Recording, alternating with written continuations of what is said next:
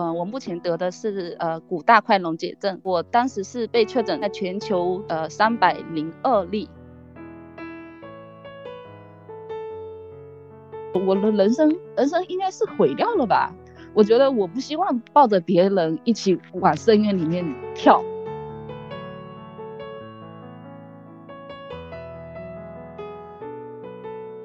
你在那个时候想过结束自己的生命吗？嗯，有的，有的。你有你有践行过这样的一些事情？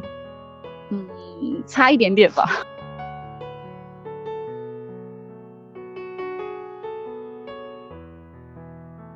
就是怎么说呢？好像这个社会上的人对女性她有一种期待吧，就是觉得她能够做一些事情，她必须做出牺牲。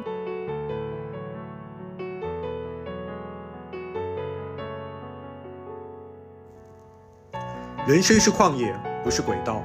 欢迎收听女性力量成长访谈播客，她太酷了。我是主播之外，我们每期会采访一个女嘉宾，她们会分享有趣的经历，她们的上坡路和下坡路。在这里，你将听到她们身处浮躁社会的自在活法，和她们在路上的更多可能性。我们今天邀请的女嘉宾是之余。先请之余跟大家打个招呼。大家好，我叫之瑜，呃，我来自福建，呃，是一名呃罕见病患者，目前在网络上从事编辑。呃，我目前得的是呃骨大块溶解症，这个病在目前在全球就只有三百多例。呃，我是我当时是被确诊呃三百零二例，这种病主要是会导致人骨头的消失。然后还有一个就是疼痛，就这两种。嗯，它这个骨头消失会去哪里呢？嗯，这骨头消失，呃，医学上它没有给出明确的说法吧。然后那但是很多医生说是可能说通过我们人体的体液吧，就是被吸收了，然后就就这么吸。嗯。明白。那你现在目前这个骨头消失以后，对你的生活有什么样的一个影响？对生活影响很大。对，就是呃，就不能正常。首先第一点肯定就是不能正常走路。嗯，就是呃，我任任何一个行行动可能都需要拐杖来支撑吧。然后第二个影响就是我睡觉不能像正常人一样平躺，我可能我睡我我睡觉的时候要要很多个枕头来支撑。还有一个第三个影响就是不能久坐，呃，我我就是正常人很容易做到的，我就做不到。对，目前就是这三个不一样。嗯，明白。你是在多少岁的时候，然后确诊了这样的一个病？嗯，应该是二十八岁吧，二零一四年的时候。所以说现在距今大概已经有多长时间了？嗯，有有九年，九年，对，时间很长。对对，就是就我最近我自己回想起来也觉得，哎，我竟然自己有有，我竟然能够一个人待在家里九年，我也觉得自己很厉害了。这九年一直都没有出过门吗？嗯，很少，因为一般出门就是去医院检查，一般一年可能出门不会超过三次吧，呃，不应该差不多，就是去医院检查的这些次数算起来，应该应该差不多。如果比如说你可以坐轮椅的情况下，是不是也不太方便出去呢？还是因为什么缘故？嗯，坐轮椅，我我刚才说我没办法像正常人那样是一直坐着很久嘛，像呃，所以我我实际上坐着轮椅我也很不舒服，我做到可能超过半个小时，我会全身全身开始痛了，然后就大部分时间还是需要趴在床上会比较舒服的，所以我一般出门可能就是需要的配备比较多。呃，可能就要自己家里面租一辆车，然后让我躺在车里面，就就这样子才可以。明白，明白。你刚刚提到你现在的一些工作其实是做编辑文字方面的一些工作，这个工作其实大部分的呃时时间也是需要在床上趴着来完成的吗？对我，我都是趴在床上的，就就在在床上放一台电脑，然后我就趴着做。嗯，明白。好，那我们想先了解一下，就是你在二十八岁患病之前，你是处做什么工作的？是处于一个什么样的一种生活状态？呃，二十八岁患病之前是当护士吧。你在读书的时候，其实就是想去从事医疗方面的工作吗？还是怎么样？嗯，不是，就是我我的梦想其实挺多的吧，就是在初中的时候，最开始的时候是想当老师，然后在后面就呃希望能够当作家，然后最后面就因为自己身体这个原因嘛，因然后就想更了解的自己身体自己身体，希望能够呃帮助自己，然后我选择了医学。所以说在在你读书的时候。其实已经身体有一些体征不舒服的一些症状已经出现了，是吗？对，最难受的就是呃，因为是我我的发病部位在骨盆嘛，然后翻身都很不方便，就没办法翻翻翻身。当时人家一碰到我，我就就呃就就就会大喊大叫吧，因为太痛了。然后就连那时候最痛的是我可能一个咳嗽打一个喷嚏，我都会觉得受不了，就就身上那种。就像武侠小说里面写的那种四骨之痛。我当时其实你在读书的时候是喜欢文学的，后来是因为自己的身体出现了这样的一些疼痛的状况以后，然后你才想去弃文从医吗？嗯，对。呃，那那个时候你弃文从医的原因只是因为呃，就是身体的一些状况，然后你是想去更加深入的去了解自己的身体的一个状态，然后去选择从医的，还没其他的一些因素呢？嗯，实际还实际上还有一个吧，因为因为我 我就是家族里面有一个一个伯母嘛，她也是当护士的，然后她她作为过来人给我给我指导了嘛，就说，嗯嗯，可能以我的家境，可能让我去选择呃从医会比较好，然后文学这个东西，就算我当了护士，我还可以继继续去去喜欢，继续去写。他是这么跟我讲的，然后我后面就，呃呃，就参考了他的意见，然后就选择了这个专业。所以说，当时弃文从医，从两方面考虑：一种是想洞悉自己身体的病状的原因；第二个是因为家庭的条件，可能学医的话会更容易赚到钱一些，更容易找工作。明白。对，因为文学这个东西，说实话不好找工作。明白，这是一个很现实的一个问题。哦，那我想问一下，你在患病之前有谈恋爱吗？感情怎么样？呃，有有的有的。呃，跟我的前男友吧，呃，就是在一次的呃朋友聚会上认识的，然后后面就就发展成，我就跟他发展成了呃男女关系，男女朋友关系吧。就是我们俩关系应该就是属于呃，就是这种叫什么叫无心插柳柳成荫。这这个人就是比较不爱说话，但是很有个人魅力，就是就情绪很稳定，然后就是很多东西上面就是呃，包括我急躁的时候啊，都会给我做做一些疏导。但是呢，嗯，他虽然很很稳重嘛，但是就是也很死板，就是也不懂浪漫，对。然后，但是我们感情是很好的，但是当时我们还考虑到结婚，但是因为考虑到现实嘛。但是那时候房价太贵了，我们根本买不起，不可能结婚没地方住，然后就就就往后拖。但是这一拖吧，我就生病了。所以说你们的感情其实一直延续到了你在确诊这个大块骨溶解症的时候，你们的感情其实那个时候还是还是依旧维持着的。嗯，还挺好的。嗯，就是我我现在回想这个事情，我也觉得当时我跟他两个人之间也没有好好的告别。所以他也可能大家都舍舍不得吧，他也舍不得吧。然后就因为我我被确诊之后，我是消沉了一段时间的，我我可能都没有跟外界联系，然后可能嗯他那边也有压力，他作为家里的独子，嗯，可能又就肯定家里人也很希望他能够呃结婚生子之类的，那他不可能永远。呃，永远等到我我我我这边，对，然后后面可能他也是受于各各各方面的压力吧，然后他就就跟跟就结婚了，然后我也是后面才知道，嗯。在你患病以后，他是立刻就跟你提出分手了吗？还是说你们当时经历了什么事情？没有，都没有，就是就是就很奇怪，就是。呃，我就应该是我，应该是我感觉是我的问题，因为我消失了好久，我我不和不跟任何联人联系。你把自己关闭起来了，对吗？呃，对对对，我就没没跟任何人联系。他没有去找你吗？有，但是但是，嗯嗯，应该是我这个，我我自己觉得我我的人生人生应该是毁掉了吧？我觉得我不希望嗯抱着别人一起往深渊里面跳。我我我我觉得我我不能这么自私。他为你做了什么呢？为我做什么？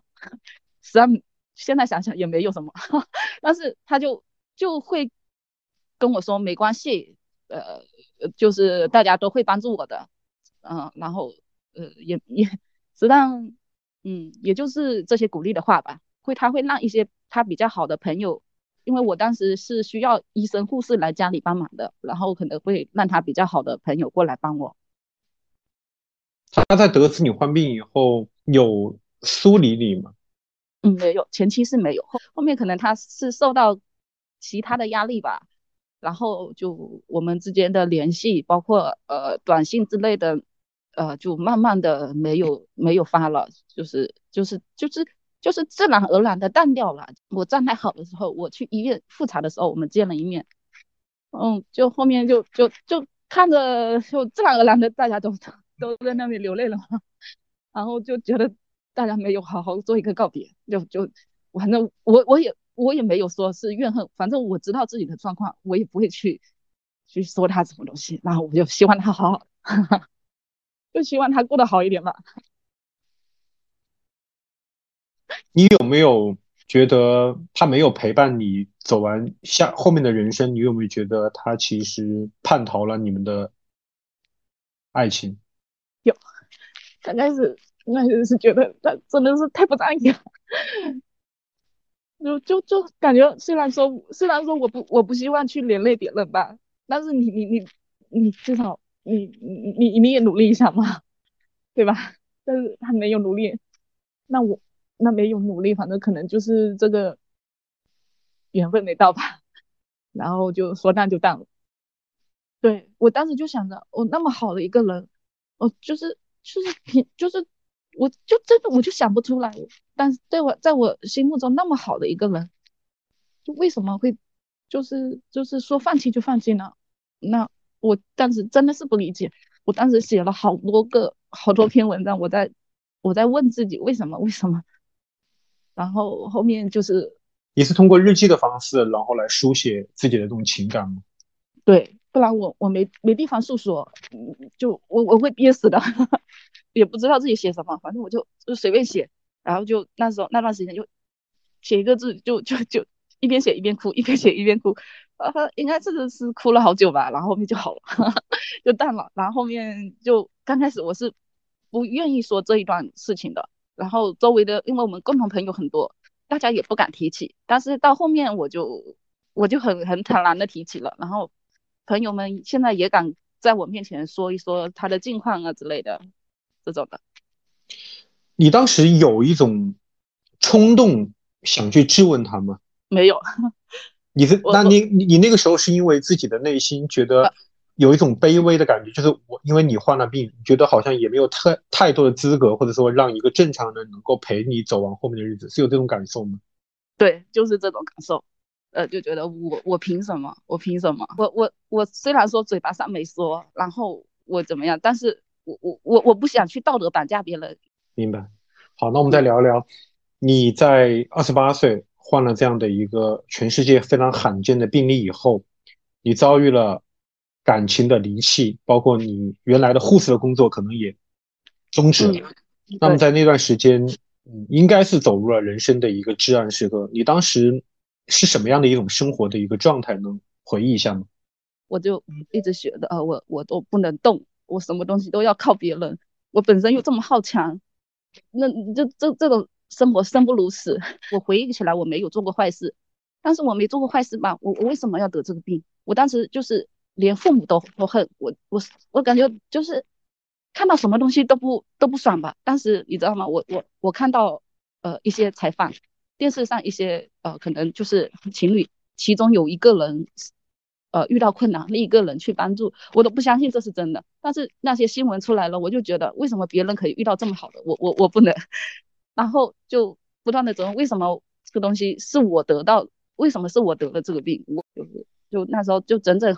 应该是整整好几个月吧，我我甚至都没有开过灯，然后窗帘也都是拉起来的，就是那段应该就是这样子的。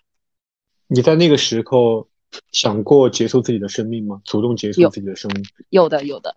你有你有践行过这样的一些事情吗？嗯，差一点点吧。能 那天那天已经准备准备要去做这个事情了，呃，然后就在我做之前，就突然间就就觉得舍不得，然后我也很害怕。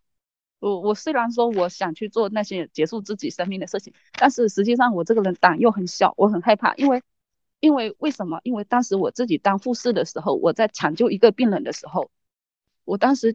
在给他做心外按压的时候，我是感受到他的体温是慢慢消失、慢慢消失的。那时候我是感感受到一个人的生命真的是太脆弱了。然后我在想，为什么有的人那么想活下来，我们救都救不回来？为什么我自己要去结束这个这个事，结束自己的生命呢？你能给我描述一下，你当时躺在床上，完全无法挪动自己的身躯，包括？那种那种艰难的状况，能大概描述一下吗？因为我当时这个病嘛，就是一个是全身疼痛，然后我当时我的骨盆以下，骨盆以下是很痛的，就可能是我前面说过，我可能打一个喷嚏都会痛，那就肯定是没法没办法动。然后当时呃想要我自己想要做点事情，呃可能就很难很艰难，就是要呃头头先出来一点吧，然后。然后我就自己用力的，呃，想用，呃，自己意念当中，我感觉我已经在我的，呃，呃，髋关节，就是应该我的骨盆，我应该很用力移过来了，但是都没有，实际上都移动不了。然后我用手，我用手帮助自己移，但是太痛了，我都都痛，就是就是可能就稍微碰一下就太痛了，就就都移不移动不了。但是我感觉应该是移动一厘米吧，我就满身大汗了。你当时想过了结自己的生命，但是后来在那一瞬间放弃了。嗯，后来是因为什么样的一个契机，然后让自己重新站起来？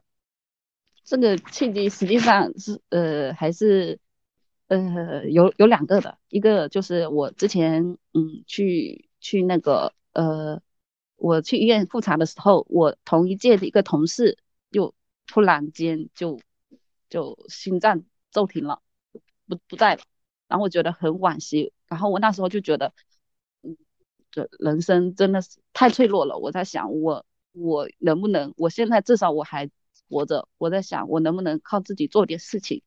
啊，那时候我还没有说很大的动力去去做一件事情回来，我只是说有这个想法。然后后面就是回来，我就突然间有，因为我那时候我的任何东西都要我妈妈来帮助我。呃，帮帮我帮我擦脸擦手之类的。然后后面有一天，我突然间就是发现他头上白头发好多。然后我觉得我我我好像感觉我我自从生病之后就只想着自己，都没想过父母他们的他们的嗯他们有多难。然后我在我那时候就觉得我应该为了父母，我应该应该去为自己想点办法。然后我就当时就说也是为了他让他们安心吧。我就刚开始我是有点强装着镇定那种坚强的，就是呃什么东西去去去去做一些事情，但是后面装着装着，我突然间发现我挺喜欢这个状态的，然后我就慢慢的去接触一些呃我呃自己喜欢的东西吧，包括我之前讲的，我既然嗯我以前是喜欢文学，那现在我可能嗯当护士这条路在医院上班这条路已经被堵了，那我是不是可以把文学这条路重新捡起来？然后也是因为这个契机，我就开始去去呃搜索一些写作课程啊这些东西，然后就慢慢的去走上了这条路吧。能不能给我们介介绍一下，就是你当时写作是怎么样一点点的走到了现在，你成为了头条的一个编辑，大概是什么样的一个路程？嗯，这个路程吧，是嗯，实际上刚开始我我就自己瞎写吧。在，因为那时候可能一些公众号的流兴起吧，然后我那时候晚上睡不着，我是听听广播的，包括以以前是听小说，呃是呃，然后后面就无意当中点了一个呃那个时代流行的心灵鸡汤的一些美文吧，然后诶突然间发现诶这种文章真的很很美，虽然说那那那时候那种鸡汤，可能现在我听起来觉得真的是很。很不怎么样，但是那个对于那个时候的我，感觉这个这这那那些词语啊，就像真的就像一个个一一一个一记一记的锤子砸到我心里。然后那时候我就想，我想写出这样子的文章，然后那那我就追根溯源吧，就就找到了这个发布文章的地方。然后我我发现他们也可以呃让让我们这些素人去发布，然后我就尝试着去写。然后因为嗯各种各种原因吧，后面哎机缘巧合之下，我就参加了他们的一个培训班吧。然后后面就认识了一些很很牛很牛的人，也认识了一些罕见病的人作家，包括我前面说的呃曲晶姐姐。然后她就是只能靠两个手指就就写出了一本书。我那时候觉得她很很厉害，然后我我我就主动的去跟她去产生了链接。然后那时候他他他对我的整个人生是很震撼的。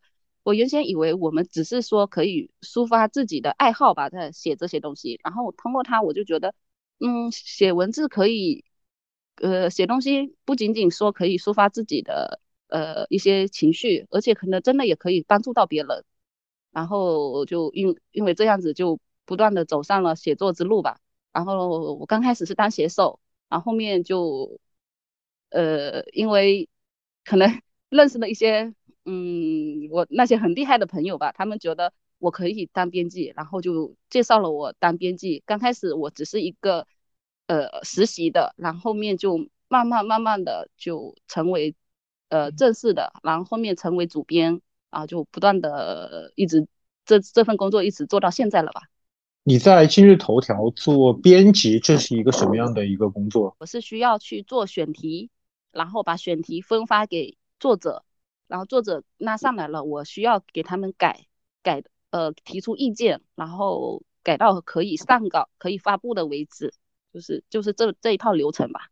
做主编主要是呃，实际上工作跟编辑差不多，只不过是说你可能管理了一个团队，然后需要对其他编辑的选题啊，他们最终定稿啊这些东西，可能要对他们的负责，要多多操心这一份事情。其他都差不多，就是你后来你通过写作的这种方式，嗯，重新又打开了自己的这个封闭之门，然后与这个社会去进行一个接触。呃，那你后面的话有没有接触过？就你刚刚提到了那个渐冻人取经，嗯，然后有没有接触到其他的一些呃关于和同样患有一些比如说罕见病例、常障人士这样的一些情况？有。就是我之前跟你说的那个呃罕见病公益组织嘛，他们会定期举办活动，就他们那个叫渐冻，不是那他们叫瓷娃娃，就是叫就是这种病症嘛，呃，然后我就认识了很多像这种的朋友，然后还有就是渐冻症的，就是我我我在这么多年当中，可能是不断的跟一些罕见病啊这些残障的人不断的去去跟他们链接嘛，然后我也去很想去分享他们的故事。呃，去去写他们的故事，然后我我希望能够向别人介绍他们，我我们我们生命中有这么有趣的灵魂，这么坚强的个体，然后那些那些呃跟我一样的得罕见的病的人，我觉得他们每个人都比我厉害，因为他们每个人，因为真的因为各种各样的原因，他们发病时间可能一出生就发病，他们有的人甚至没有接受过教育，但是他们还是靠自己的力量去去。识字去写东西，然后或者去做经营自己喜欢做的事情，还嗯，而且还可以去帮助家里做一些事情，我就觉得这些人真的是比我厉害。我很多东西都是通都是通过他们，就是就是他们一个个每个人的生活，我去了解他们之后，他们真的，他每个人的生活都都每个人的经历吧，都震撼到我了。然后我觉得我再差，我我可能我我比他们多。接受了一些一些教育，多多受接受了几年教育，哦，那我是不是也不能这么颓废下去？嗯，我我希望就是说也活得精，自己也能够像他们一样活得精彩一点。你在和他们的接触过程当中，以及你自己其实这九年来也在经历这样的一个状况，希望外界以什么样一种方式和态度来对待你们？我就想着，就就就用正常人眼光看待我呀。因为我我经常出门拿着拐杖，好多人就一直看着我，然后都要来问一次。前期我可能刚开始还心情接自己心态心里接受不了的时候，被人家一问我就就忍不住眼泪就一直掉了。但是后面我接受之后，别人来问我，我就我就我就很开心的就告诉他，呃，是是这么个情况，然后人家就就感觉啊，就感觉啊，原来还有这种病啊，然后就走了。因为因为我那些朋友他们他们在大城市生活，就有经常出门，他们他们也经常觉得残障设施啊，如果社会对我们关爱一点，就是呃多多有一些残障设施，可能是对我们这群人鼓励我们出门会更好。有没有觉得，如果其他的人用一种很，比如说很特别关心，或者说特别照顾你们的这种方式来对待你们，你们会不会有一种反而会有一种不适不舒适的感觉？会，我我觉得我会受伤，因为我我只是说我我我只是说我可能在肢体上不方便，但是你不能把我当成我什么东西都不会的一个一个个体，呃，就可能就是比如说我们。呃，真的不方便的时候，你你你们伸出援手，那我真的很开心。但是比如说有些东西我们自己能够做到的，我觉得应该是可以，呃，可以让我们自己去做。呃，我就记得吧，呃，就应该是我很熟的一个人嘛。我有有一次去吃饭，然后他就觉得我我我可能腿我腿不方便了，可能连我去夹菜我都不会夹，他连菜什么东西都替我夹好好的，我就觉得自己有点被过分照顾了。还有其他的吧，就是比如说上次有一次，一个有一个人来看我，就是他，呃，让我签字，他突然间就问我，哎，你会签字吗？我就觉得我有我有被被伤害到，因为我只是腿不舒服，并不代表我我我连字都不会写，对，就是就是这种感觉，我感觉很不舒服。我在读你的文章的时候，我其实看到有一段话，是说你。弟弟出生以后，那你能够在童年的时候，你能够感受到你父母把爱的这种焦点从你身上，然后转移了很大一部分在你弟弟身上，然后你是希望通过努力学习，重新获得父母的这种认可和注意，是这样的一个情况吗？嗯，对，因为我我弟弟是我们整个家族的长孙。包括爷爷奶奶，所有的叔叔叔叔，就是把注呃注意力全部放到他身上的。我我我在他们面前就是就是就是没有存在感的。然后长大了，我就觉得可能呃我我发现我弟弟不想读书，然后我觉得我我我我读书好一点，会不会就就就能够得到认可？而且即便是在我生病的情况下，可能有些东西有些情况还是要为弟弟去。做一些妥协的，就是还是这种情况还是有的。做了什么妥协呢？是关于比如说医疗费方面的一些妥协，反而更多的是，比如说，比如说可能呃，我那时候还没有用到很多钱的时候，呃，他需要买房，然后可能他付不出一些房贷，但是我这边可能有能力，那我可能就是还要去为他负担这一份，就是就是这这种是这种状态。你们那边其实还是重男轻女的态度，其实还是很明显的。我我我从，对我我从小听到一句话，就是说，嗯，你们女人不懂。就我就，而且我那时候已经成年，很多观点，实际上我觉得我我看的比我父母更透彻。但是我们家的男性长辈，我可能我有时候发表意见，他就说你们女人不要说话，你们女人不懂。然后我就可能，实际上我后面发展成有一种。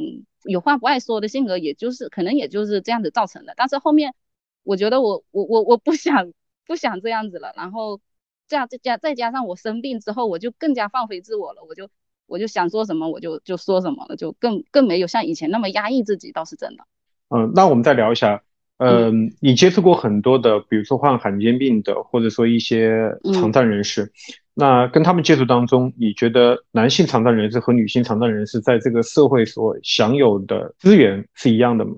肯定会有不一样啊，因为我我因为我见过一些病友吧，就以以前只是一个一些骨科的病友嘛，就是他们就是呃男性他怎么说呢？他们就算自己身体不方便，他们家长还是会给他们呃去去想办法去啊。给他们去去找呃找一个就比较健康的，或者那有些女孩就是特别是有一些女孩子，她们也愿意，如果她们真的很喜欢这个男的，她们也愿意去去帮助他，就是跟他们结婚之类的，这这种是很常见的。就是感觉男性有残障，可能就对他自身来说，生活上可能会更不方便，但是但是可能就是社会给的宽容宽容度更大。我但是我我很少发现，呃呃，就是女性，就比如说是残障的，很少发现有正常的，就是身体健康的，呃，另一半来帮助她，我觉得很少。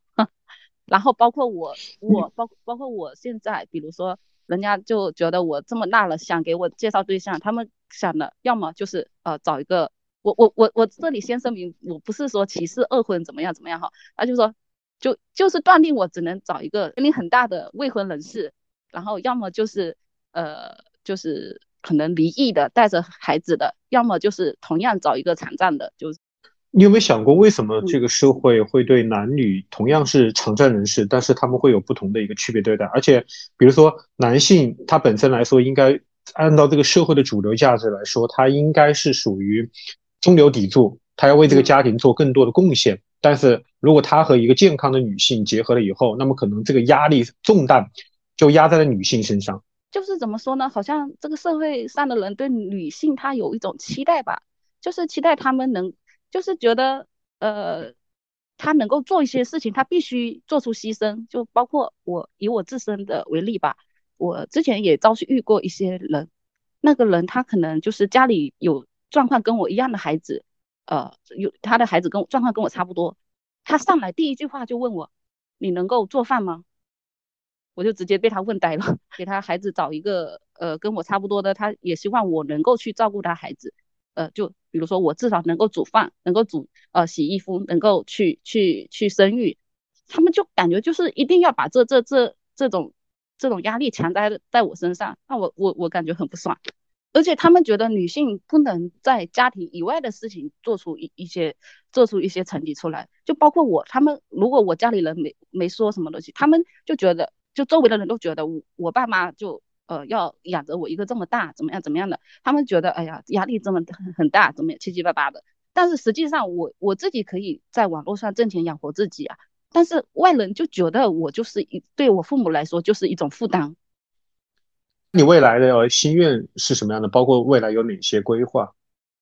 嗯，就我我就希望我自己能够写一本书吧。嗯，就因为我很喜欢那个新疆作家李娟的风格，我希望我能够像她一样，用我自己的眼光，把我 把我周围的风土人情，把我自自己的故事，然后写成一本书，然后还就希望自己能够在写作方面能够。就多赚点钱，然后留点钱养老，因为就就老了之后嘛，肯定要要养老的吧。你没有想写过写写自己吗？想给自己写一本传记吗？嗯，我感觉我自己的人生底色太太薄了，就感觉写不出多少有意思的东西。然后我就希望自己作为呃一个参与者，呃，就就一起去写，跟跟着和周围的人一起去去会写成一本书，就想想的是这样子的。你觉得你后面还会有婚姻吗？你还会相信爱，还会相信爱情？为什么这么决绝？嗯，我觉得这个呃，要遇到那种，就像我前面讲的，遇到那种呃，不不因为呃，不因为性，不因为呃，不因为你身上的可以呃，女性就是就是说你可以你的身上的作用，比如说去去去维持一个家庭，呃，生儿育女的这些功能。我感我感觉我应该是碰不到精神上，呃，互相欣赏的人。那如果让我去选择那种为了生存为，就是为了生存去去搭伙那种的人生，我觉得没必要。我觉得，因为还有一点就是，我觉得我目前我能够自立，我我感觉我自己可以可以过好自己的下半生。嗯，而且自己经历过一次，我就突然间发现，可能人跟人之间能够。呃，比如说很多人很多婚姻能够在一起，可能就是本身就除了前期的荷尔蒙之外，应该也会看重呃对方身上的某一个属性，就是呃对对另一半来说，呃可能对他有好处的某一个属性吧。我我我是这么觉得。如果什么东西都没有，完完全全靠爱经营的，靠荷尔蒙靠爱在一块的感情，我觉得也也坚持不了多久。你是说利他价值吗？就是能够给予对方一些你自己的价值。对，我觉得婚姻肯定要有利他，利他的没有没有利他，我觉得可能如果单纯的就是呃一方就是单纯的只是因为爱，我感觉没办法坚持很久。那你未来的话，目前的考虑是陪伴父母一起，然后一直到养老吗？嗯，我是这么想的，但是我实实际上，我想趁着我父母还没有完全老的时候，我实际上很想自己去挑战一下独居，我想去去去挑战个呃几个月，看一下一个人生活是什么个状态，因为父母总有一天会会离开我们的，那那我是想去看感受一下自己一个人是一个人怎要怎么生活，我我我实在是很想很想提早去去感受一下的。如果你的老年以后如果没有人陪伴，并且，嗯，病情没有得到进一步的，比如说好转，比如说可以重新站立起来，嗯，然后你还是需要坐在轮椅上来照顾自己，你有没有想过，其实这会是很艰难的一件事情？嗯，有有想过，有想过的，但是这些东西哈，你。不管怎么样，就算我结婚了，因为以后就算有孩子了，这这对我的孩子来说，他也是一个一个压力吧。我现在有去了解一些什么养老社区啊，比如说以后我父母不在了，然后然后我一个人怎么生活？嗯，我就就想着，要么就是存很多钱，然后到时候去一些养老机构去去去那边，然后。呃，就就就这么想，但是如果说，呃，就就是这是我生生存方面的，但如果说精神方面的，如果怕老了之后孤独，这个倒是不要害怕，因为我这个人就是，呃，这几年已经已经养成了自己比较会呃喜欢独处的习惯了，呃，大部分时间也都是自己对着自己，我包括我在家里，我父母每天出去工作，我我家里也就我一个人。因为我自己有我自己可以做的事情，嗯，我感觉不会孤独，而且老了之后，呃，或许我不再当呃做现在这个编辑，可能我现在所在的公司也有可能不存在了，但是我自己身上的呃就是这个技能嘛，写作的技能可能还在，我觉得可能我觉得我到老了之后，我还会不断的去去写吧，啊，包括看一些书，嗯，跟不同的去。跟不同有趣的灵魂去做一些碰撞吧。我想可能十几年、二十年之后吧，应该社会社会慢慢的发展吧。呃，会我希望应该是有一个对对残障人士应该是有一个友好的友好的方法出来吧。我是这么想的。他发现孤独的人准备动身，于是就祷告着黄昏。直到夜里，他转头听见悲伤的午夜，一个善良的女子，长发垂肩，她已跟随黄昏来临，翠绿的衣裳在炉火中。化为灰烬，升起火焰，一直烧到黎明，一直到那女子推开门离去。她自言自语，在离这儿很远的